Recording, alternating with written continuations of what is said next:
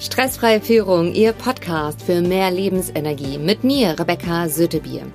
Herzlich willkommen zu dieser Folge. Heute geht es um das Thema liebevolle Konsequenzen setzen.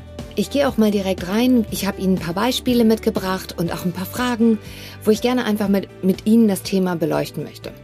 Manche sagen, dass liebevolle Konsequenzen ganz schön hart sind.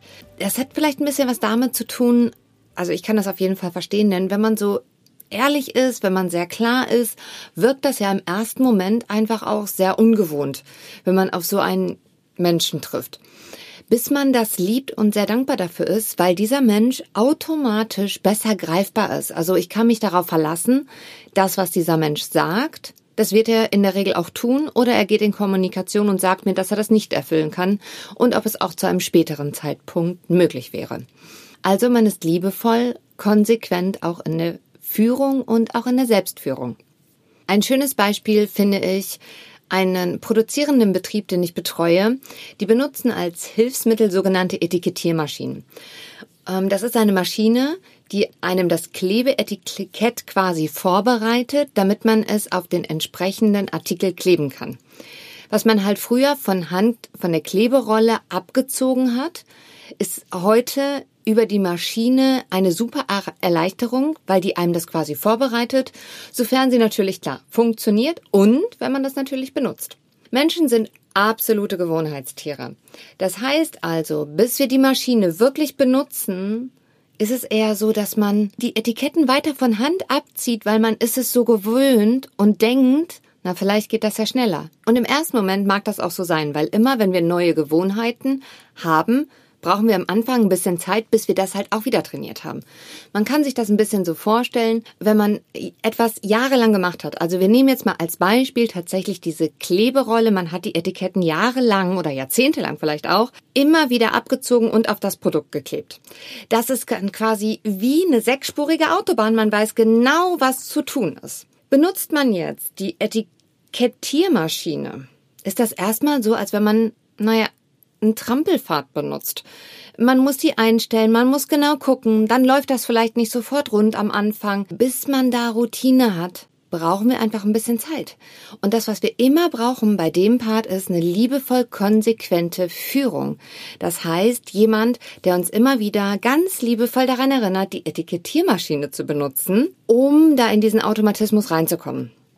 Solange, bis das halt auch eine sechsspurige Autobahn ist. Ein anderes Beispiel ähm, aus meinem ersten Unternehmen, denn ich habe neulich eine Kundin in der Stadt getroffen, äh, die sich sehr gefreut hat, mich zu sehen und mir sagte, Mensch, Rebecca, ich freue mich riesig, dich zu sehen und ich vermisse ehrlich gesagterweise deine Anrufe, die mich immer dazu gebracht haben, wieder zurück zum Sport zu kommen. Sie müssen wissen, ich hatte in meinem ersten Unternehmen ein Figurstudio für Frauen. Die sind zu mir gekommen, haben in der Trainingskabine 20 Minuten Sport gemacht, was so effizient war wie zwei Stunden Gerätetraining, Entspannungstherapie und Ernährungsberatung mit dabei.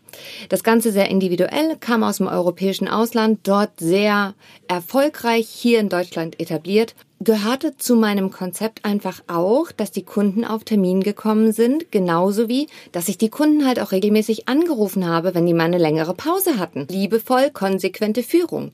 Meine Kundin sagte auch, Weißt du, Rebecca, am Anfang, ne, war das immer nicht so schön, weil du mir vor Augen gehalten hast, so, ah, okay, ich war jetzt schon wieder drei Monate lang nicht beim Sport. Jetzt fehlt es mir total. Hast du nicht nochmal Lust, so ein Studio zu eröffnen und nochmal das Konzept nach vorne zu bringen? Das ist das, was ich zu Anfang dieser Podcast-Folge meinte. Am Anfang wird liebevolle, konsequente Führung eher als komisch empfunden und ungewohnt, weil wir es nicht gewöhnt sind, Menschen gegenüberzutreten, die sehr ehrlich sind, die sehr klar sind und das dann auch einfach immer und immer wieder umsetzen. Ich habe noch ähm, zwei Beispiele für Sie. Und zwar das eine ist für den Stresstypen. Wenn man zum Beispiel zum Stresstypen Rennkuckuck oder Chillbär gehört, ist es ganz wichtig, dass man immer liebevoll konsequent zu sich selbst ist und sich Zeit für sich selbst auch einräumt. Hingegen, wenn man zum Beispiel zu, zum Aerobic-Wolf oder zur Schnattergans gehört, dass man sich dann auch immer Zeit einräumt und mit anderen unterwegs ist. Wenn Sie mehr wissen wollen über die Stresstypen, Sie finden unten in den Show Notes den Link zum äh, kostenfreien Online-Stresstypentest. Sie bekommen Ihre Auswertung und haben direkt ein paar neue Techniken mit an der Hand. Ein anderes wichtiges Beispiel ist einfach noch in der Familie liebevoll konsequente Führung. Bringe ich Ihnen einfach jetzt mal das Beispiel von einer meiner Kundinnen im Coaching. Die hatte nämlich das Problem, dass ihre Kinder 14 und 16 den Job hatten, die Spülmaschine auszuräumen. Und einzuräumen und anzustellen und wieder auszuräumen. Naja, das Geschirr landete meistens oben auf der Spülmaschine. Sie räumte das Geschirr ein, meckerte. Ihr Mann räumte das Geschirr meistens abends wieder aus und meckerte auch. Und alle waren total unzufrieden. Dabei wäre es ja so einfach gewesen. Die Kinder hätten einfach nur die Spülmaschine einräumen, anstellen, ausräumen müssen. So, im Prinzip ganz einfache Handlungsanweisung. Eine liebevolle Konsequenz daraus ist, dass die Eltern zusammengehalten haben und acht Wochen lang es ausgehalten haben, dass zu Hause die Küche überall mit Geschirr vollstand, was dreckig war, wohl bemerkt. Und wenn sie sich selbst etwas zu essen machen wollten, erstmal ihre Teller, ihr Besteck, alles abspülen mussten. Und natürlich auch, wenn Freunde zu Besuch kamen, es aushalten mussten. Was ist denn bei euch los?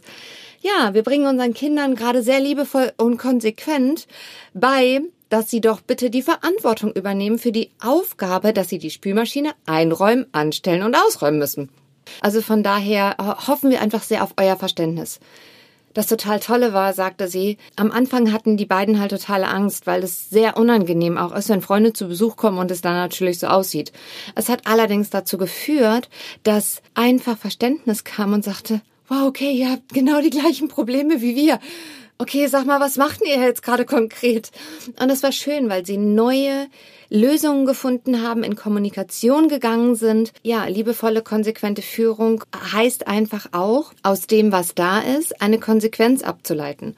Weil natürlich haben die Eltern am Anfang es probiert, sowas wie mit Hausarrest. Aber Hausarrest ist halt lediglich eine Strafe und führt halt nicht dahin, dass die Kinder nämlich irgendwann keine Lust mehr hatten, ständig mit der Hand ihren eigenen Teller abzuspülen, weil, naja, wenn kein sauberes Geschirr im Schrank ist, kann man auch kein sauberes Geschirr rausnehmen, um sich was zu essen zu machen. Wie gesagt, acht Wochen haben die Eltern durchgehalten. Die brauchten natürlich auch zwischendrin immer ein paar Postkarten, ein paar Telefonanrufe mit dem Slogan Durchhalten, es lohnt sich. Und nochmal kurz zusammengefasst, liebevolle, konsequente Führung ist im ersten Moment ungewohnt, und ehrlich und sehr klar. Man hat sich vorher viele Gedanken darüber gemacht, wofür man steht und dafür steht man dann einfach auch ein. Entscheiden Sie selbst, wie liebevoll konsequent Sie sein wollen in Ihrer Führung, wie wichtig es Ihnen ist und ich freue mich sehr. In der nächsten Folge erzähle ich Ihnen ein paar meiner größten Fehler beim Einstellen und der Auswahl von Mitarbeitern, ich sie länger im Unternehmen gehalten habe, als es für das Unternehmen, das Team und mich gut war. Nehmen Sie mit Humor, was Sie mit Humor nehmen können. Ihre Rebecca Sötebier.